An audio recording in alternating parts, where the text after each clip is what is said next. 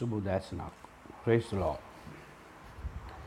ප්‍රේමන්ත සෞදර සෞදරයේදී හෙක්වතාවක් අරි සුභාරංචි ආපු නැති අය ඔබේ පවුලේ ඔබේ හවට ඔබේ කාර්යාලේ ඔබේ ප්‍රදේශයේ ඔබ ආශ්‍රය කරන මිත්‍රයන් මධ්‍යයේ ඉන්නවාද? එක්වතාවක් කර යේසුස් වහන්සේ ගලාපු නැති අය. එය ඔබට දෙවිඳුන් විසින් දී තිබෙනා වූ සේවයක්. ඔබයි ඒ පණිවිඩකාරයා. පණිවිඩකරු ඔබයි. අද අපි බලන්නේ සියලු ධර්මිෂ්ඨකමින් සියලු අධර්මිෂ්ඨකමින් පවිත්‍ර වූ මනුෂ්‍යයා ඔහු තමයි ධර්මිෂ්ඨයා. සියලු අධර්මිෂ්ඨකමින් පවිත්‍ර වූ මනුෂ්‍යයා. සමහර විට ඔයගොල්ලෝ කියලා තියෙනවානේ හරි කට්ටයා. මෙ හරි හන්ඩයා මෙ හරි කුණා.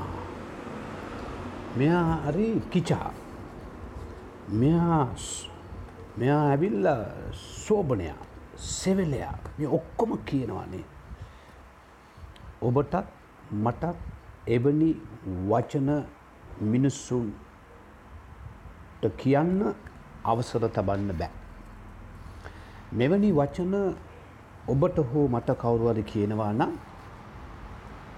අපේ ධර්මිෂ්ඨකම ගැන නැවත ඇරී බලන්ඩෝලින්. ඒම නැත. බිරුංගුවක් පස් සිදුවන ගොඩා ක්‍රස්ටයානය ඉන්නවා ඔබ කන්නාඩි ඉස්රාට ගීල කල්පනා කළ බාඩ්ඩෝලින්. ම බොරු කාරයෙද්ද. මම සෝභනයෙද්ද. මම සෙවලයෙද්ද. නැත්තම පචාරිණකෙද්ද.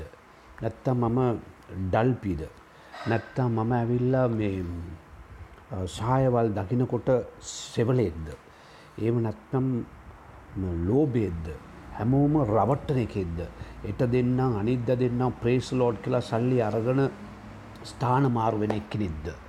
උනැතම් බේබද්දෙද්ද කාමච්චාචාරය කරන කෙනෙක්ද? ඔයම නැතත් සල්ලාලයේද්ද ඒම නැත්නම් එදා TV TV ඉන්ටර්විය එකේ කිව්වා විරෝ නිරෝෂා විරාජිනී නිල්මනී තෙන්නකෝල් ඒ දෙදෙනාව ඒ දෙදෙනාව ලව් ඒ දෙදෙනාව ලව් කරනවලු සමහර කොල්ලෝ ගෙවල් වල ඉඳගෙන ඒගොල්ලෝ බදින්නේ නෑලු. ඒ වගේ මානසික ලෙඩෙක්ද ඔබ විවාහ වෙලා ඉන්නේ ඒ යාළුවෝ කෙල්ලව හිතේ හිතේ ඉන්නවා. එහෙම නැත්නම් කවුරු හරි ඇන්ටි කෙනෙක් වෙ හිතේ හිතේ ඉන්නවා. එහෙම නැත්නම් ලස්සන ගෑණියෙක් වෙ හිතේ හිතේ ඉන්නවා. එබ්බනි තත්ත්වයේ පුද්ගලයේද කාන්තාවද පුරුෂයෙක්ද කියන එක කන්නාඩි ඉස්සරහට ගිහලා මොකද බයිබලයේ කියවලා තේරුම් ගන්නත් බෑනේ. කන්නාඩි ඉස්සරහට ගිහලා කල්පනා කරන්න. ප්‍රේමවන්ත සහෝදර සහෝදරියනි ආදරවන්ත මිත්‍රයනි කියලා අපිව දෙවියන් වහන්සේ ඔබට බටර් ගහන්න තියලා නැහැ. පැහැදිලිද? රයිට් මාජරිනුත් නෑ රයිට් අයිලනුත් නෑ ඇංක බටරුත් නෑ. දේව වචනය පරදි. ඔබත් මාත් ජීවත් නොහුණොත් අන්නි වාරෙන් මට එනවා ෆෝන එකට මෙන්න ඒසිස් වහන්සක අන්තිම කාලේ මෙන්න සලකුණු එක එක අයිය ළම යාලුවෝ සබට ඔබත් දාන තත්තර වටෙන්ම දානම් හරිද? ඒ ඔක්කොම ඇත්ත. ඒ දාන්නේ තරන්න එපකිනට ඔබ බයිබලි දන්න තිීන්ද මං කාටත් එවැනි දෙයක් දාන්නේ දාලතිනවන පුළුවන්න මට මැසිජත් දන්න. එම දෙතන් ඇයිදන්න ඒසුස් වහන්සේ නොකීපු එකක් අසිදුවෙන්ට විදියක් නෑන බලන්න සියලු අධර්මිෂ්ට කම්මෝලේ පවිත්‍රෝ මනුෂ්‍යෙද්ද මම?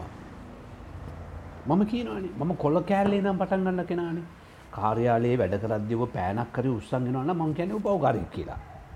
අපි චචය කියනවා. පත්‍රයක් කරය අරගෙනවන පවකාරෙක් මට එකෙනෙක්ව පස්ට මේ ලියව් මරවමව ගාගණ්ඩ ඕන්න ය හොඳ හොඳ විශ්වාසවන්තය කෙනෙක් එයා මටකිව පස්සම ඔපිසි ගල් මගේ පා ඔපිසිකය කොම්ද ගන්නේ? මංකව ගෙදර ඇවිල කරනවාද? නැපස ඔපිසිකතම එකමට ඔක්කම තියන මට ඔය ලීම ගාරනයට පුළ ලටේද එපා. එත්තනේ නම් පවිත්‍ර වෙඩ්ඩෝඩේ මතක තියාගන්න එක දෙයක්.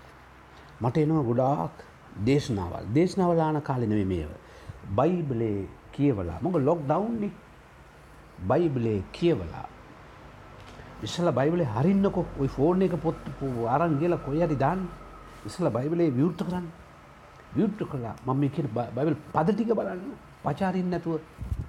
දෙ පාදන මට මල පැනලයි මොකක්ද මේ මල? මල කොයි දන්නේ ඒතුව මොකුත් නෙමේ හැයි මේ අපේ පුතා කෙන ඩඩා මොකද මේ එක වගේම තියෙනට බයි උපත් එක වගේම නිදා? වෙනසක් කරන්න බැද? උපත්ති පලවෙඩි පරිච්චේද එළිදා පොත්ත බොල අන්තිමෙනක එක වගේ තමයි තියන්නේ. කිසිම වෙනසක් නෑ. මොකක්ද මැවිල්ල මනුෂ්‍යයා මනුෂ්‍යගේ ජීවිතේ. දෙවියන් වහන්සේ. එක්ක යෝහන් එකේ අතේන නමය දක්වා මේ ක්‍රියාවතිනවා මොකද සියලු අධර්මිෂ්ට කම්බොලේ පවිත්‍ර වෙඩ්ඩෝට අද තමයි ඔබගේ දවස. දැන් තමයි මෝත පාසකෝල්ට නිතරම කීනවා ඒක බයිබලි තීරවා එක යවාන් එකේ අත්වෙනි පදවල් බලපුද පොඩ්ඩා නොමුත් උන්වහන්සේ උන්වහන්සේ ආලෝකයේ සිටින්නාසේ අපිත් ආලෝකයේ ඇසිරෙමු නම් අපට එකනෙකෙනා සමඟ පංගුකාරකම් ඇත්තේය. මේකන ආලෝකය එකන කිස්තුස් වහන්සගේ අඩි පාරය යනවන. ඒක එක මේ මාතෘකායට එක නෙමයා මේවාන් පොතේ කියවනදේ. උන්වහන්සේගේ පුත්තු ඒසුස් වහන්සගේ ලේද සියලු පාපවලින් අපි පවිත්‍ර කරන්නේය. දැන් පරණ ගියුස්සු මේ ඒසුස් වහන්සේ කිව්වා මතයු පයේ විසි දෙක පරිශිවරු ලියන්න සදිශිවරුන්ගේ විනිශ්‍ය ධර්මිෂ්ඨකමට වඩා නුඹලාගේ ධර්මිෂ්ඨකම වැඩි වුණේ උනත්න ස්වර්ගයට යන්න බෑ කියලා. මතකද? එනම් බයිබලේ කියවල බලන්න. ඒ කියන්නේ ඔගොල්ලෝ කියනවා නම් අලුත් ගිවිසුම ධර්මිෂ්ඨකම නෙමෙයි පරණ ගිවිසුම තව එකක් තියෙන තව එකක් තියෙනවා. ඒක මීට වඩා බලවත්, මීට වඩා ස්ට්‍රොං. ඒකට ගෝඨාභය මාත්‍යට ගොඩක් අය බය. අම්මෝ ආඥාදායකයි. එයා ඒව කර බය බය ඔක්කොමලම් බයයි ස්ට්‍රොං. මේ මම නම් අරය ඔරා මෙයා ඔරා කියන්න න්න මොකද ම ඇස් දෙකට කවුරු තෝකන් කරන දැකිරෑ කවර ඔරකන් කරනම් දකිනන දකින අපේ ගෙදර මුණුව නැතිවුණු ටීවී කෙනම් කියනවා රයි් නමුත් මේකයි. උන්වහන්සගේ වචනය මම ඔරකම් කරනවාද? මම ආරියට ඉන්නවාද? එතකොට ධර්මිෂ්ටකම වැඩි වෙන්න මොක ධර්මිෂක වැඩි වෙන්න ඕනේ? ඒ විවස්ථාවනුව ධර්මිෂ්ටකම් ජීවිතය අනුව ඉරිදාට ඔබගේ බැටුලුවෙක් වලකට වැටුණොත් ඔබට බැටලුව උත්සන්ට බෑ. ඔබ බැටලුවට කියන්නුනේ බැටලවා මචං බෝ මම සඳු දැවිල උත්සන්න එමයි කියන්න ඕනේ. එ පරණ සිවිවස්ථාවන්නුව ඒ මනත් නම් ඔබගේ ඔබ කවුරරි ඔබාරි ගස් නැකලා ගස්කෝ යදි නැකලා ඔබ වැටුණා. එමකද වනේ දනිශ දනිස් පොල් කට මොන කට්ටරි දනිස් කට්ටරි ද පැන්න. ද පත්තු බඳින් යන්නන අනුරාධපුරයට. නැත මේ මං බත්තල ඉන්නේ නැත යන්නට කොයිද මේ උද දැනක්කම රාජගිරීට යන්ඩ බෑනේ ඇයි දුර? මට ඇවිදින්න පුළුවන් මේ මීට්‍ර ගානයින කිලෝමිට ඇත එයා ඇවිදිට බෑ. රාජගිරිට මේද කිලෝමිට දාශක්තර තියෙනවා දැන් කොම දෙයන්නේ මේ පච්ච බොරු වංචාවෙන් ප්‍රෝඩාවෙන් එලියට එන්න. සියලු පව් උන්වහන්සේ පවිත්‍ර කරන්න ක්‍රිස්තුස් වහන්සගේ ලේවලට පමණයි පුළුවන්. එක්ක ඔබ බයිබිල විශ්වාස කරන්න නැත්තාම් කරුණා කර එලියට යන්න. බයිබලේ තියාගන බොරුවට ප්‍රේසලෝඩ් කැන්ඩ එපා ආලිලයා කැල්ල දෙපා පවිත්‍ර වෙලා අඩිත් මනුෂ්‍යන්ව රවට්ටන් පවිත්‍ර වෙලා මනුෂ්‍යන්ත එක එකඟ ජීවත්වෙනට වඩා බොරු කර කර රවටන්න එපා. මොකද උන්වහන්සේ කියන්නේ අපට පාපය නැතැයි කීමු නම් අපි අපේ රවටා ගනිමු. අද ගොඩාක් පාපය නැද්ද. රවටා ගනිමු. සැබෑවද අප තුළ නැත. අපේ පාපවල් කියා දෙමුණා ඔන්න පළවෙඩි එක ධර්මිෂ්ටික්වෙන මම කද කරන්න ඕනේ. අපේ පාපය කියා දෙමුණා. අපේ පව් අපට කමා කරන්ට සියලු අධර්මිෂ්ඨකම අපේ පවිත්‍ර කරන්නට උන්වහන්ස විශ්වාසව ධර්මිෂ්ඨව සිටිනසේක හැල ලූය. ලෝකේ ලෝකේ ලෝකේ ඒසුස් වහන්සේ හිටපු ගෝලයන් මේ හැමෝම වැඩක් නෑ. අපේ පෞෂෝධන පුලා එකම එක්කෙන කිස්තුස් වහන්සගේ ලේ පමණයි. කිස්තුස් වහන්සේ පමණයි කරුණ කලා ගන්න. කාලංගත් ගිල පාපුච්චාරණය කරන්න දෙපා. මේ මාව ගස් බඳින්න මේ ලංකාවේ කාටත් තම් වෙන්න ඇයි මම ඉගැන්වේ වචනය. හරිද මම ඉගැන්නුවේ විනිශ්්‍යකාරතුමාගේ පනිවිඩයයි. කිස්තුස් වහන්සේට ඔබේ පව් කියා දුන්නෝත් ඔබව පවිත්‍ර කරලා උන්වහන්ස බෝ දර්විෂ්ට කරනවා. කියා දෙන්න ඕනේ. මයකගෙනෙමේ ඔබ දැන් ඉන්න තැනනා ස්වාමිනී ඕ මම් පව්කාරේ. ඕ මං වැරදි කන කෙනෙ ඕ මම් සල්ලාලේ ඕ මම වංචාකාරය කමචාචාර ඇසනකිරි වැරදි සම්බන්ධකම් තියෙන. හිමීට ඔය කාරක යනකොට හැ පැතින්නේ කෙනට කිය ඇන්ඩ කියන්න නෑ එතකොට උන්වහන්සේ සියල්ලු පව් පවිත්ත කරලා ඔබෝ ධර්මිෂ්ට කරනවා. කැමති නැද්ද?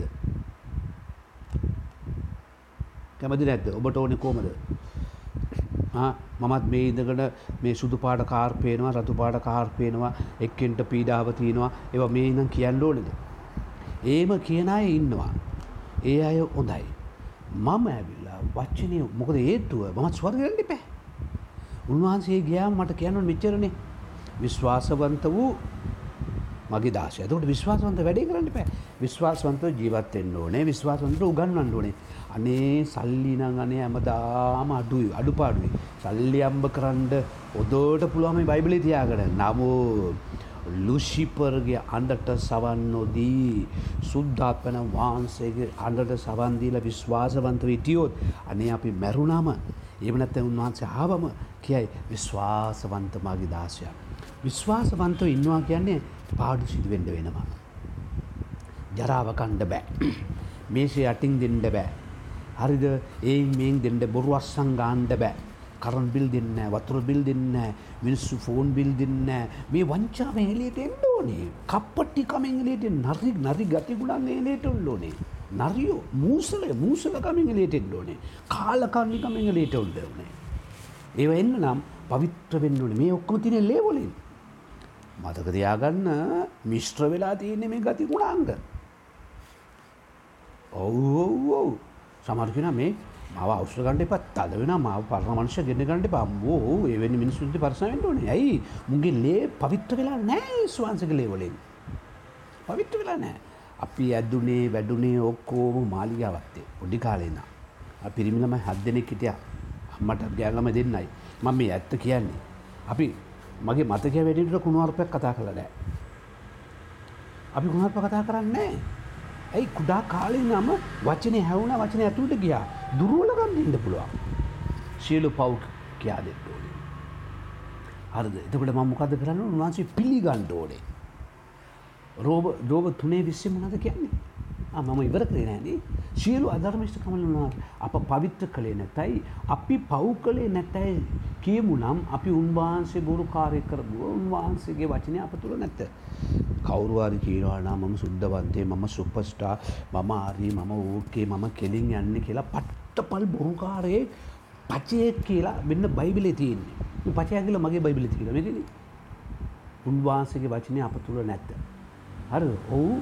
මොකක්ද බොරුකාරයෙක් පචයෙක්ය ඒ තත්වෙන්න ඕනේ. ධර්මිෂ්ට ජීවත්වෙන උදව් කරන සුදත් නමස් ඔබත්ම තීරණ ගන්න ඕනේ. රෝම තුනේ විස්ස. අපි කියා දෙන්න ඕනේ. හැරීම එමයි එන්නේ. රෝම තුනේ විස්ස කියන මෙන්න මේම කියල. මොකද කියන්නේ.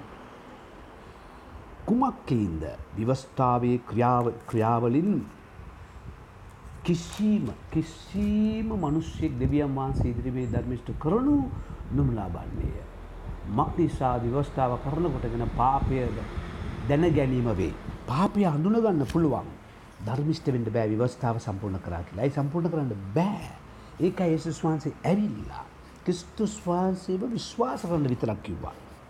ඊට පස්සේ අපිට උදව්ව කටින් සුද්ධාත්මය වහන්සේ යවුවා. මද නුමුත් දැන්වනා ව්‍යවස්ථාව නැතු ව්‍යවස්ථාව සා අනාගතවතුන්ගේ සාක්ෂි ලබමින් දෙවියම් වහන්සගේ ධර්මිෂ්ඨකමක් ප්‍රකාශ කරන ලද්දේය. හරිද සාක්ෂිය අනාගතවත්තුන්ගේ තුළින් සාක්ෂයත් එක්ක දෙවියන් වහන්සේ ප්‍රකාශ කරන ලැබවා. ඒසුස් වහන්සේ ප්‍රකාශ කරන ලැබවා. එම නිසා බයිබල් පද ගොඩක් තියෙන මං කියවන්න ඔබ කියව ගන්න ගෙදර ඉඳන්. මතේ පහේ 22 කියවනේ රෝම 6 2 රෝම 8 1 රෝම 8 13 14 මේවා කියවලා බලන්න. මොකද්ද කරන්න ඕනේ? කාරණු කීපයක් තියෙනවා. අපිට ලැබෙන අනුග්‍රහය ධර්මිෂ්ඨකම ඇවිල්ලා අනුග්‍රහයෙන් ලැබෙනවා. රෝම 3:20 24 right ඒක දිව්‍යන් වහන්සේ ලැබෙන්නා මොකද දිනපතා ජීවත් වෙන්න ලැබෙන්නා වූ දීමනාවක්. රෝම 6 අය දෙක දිනපතා ජීවත් වෙන්න ලැබෙන දීමනා ධර්මිෂ්ඨව. රෝම 8 එක ආත්මික ජීවිතය ආත්මික මිනිස්සෙක් වේ යුතුයි. පැහැදිලි? ආ විත අපිට තියෙනවා ධර්මිෂ්ඨව මේ ලෝකෙ ජීවත් වෙන්න. ආදරවන්ත දෙවි පියාණනි මගේ ජීවිතය ඔබට බාරයි. මම අද තීරණය කරනවා මේ දැන් මගේ සියලු පව් එක එක කියා දීලා ඔබගේ ලෙවින් පවිත්‍රතාවය ලබා ගන්න. ස්වාමිනි ධර්මිෂ්ඨව ජීවත් වෙන්න. අතරින් ඕන සියල්ල හතෑරලා ස්වාමිනී ඉගෙනගත්තා මේ වචන අනුව මගේ ජීවිතය ඔබට බාර කරනවා. යේසුස් වහන්සේගේ නාමයෙන්. ආමෙන්.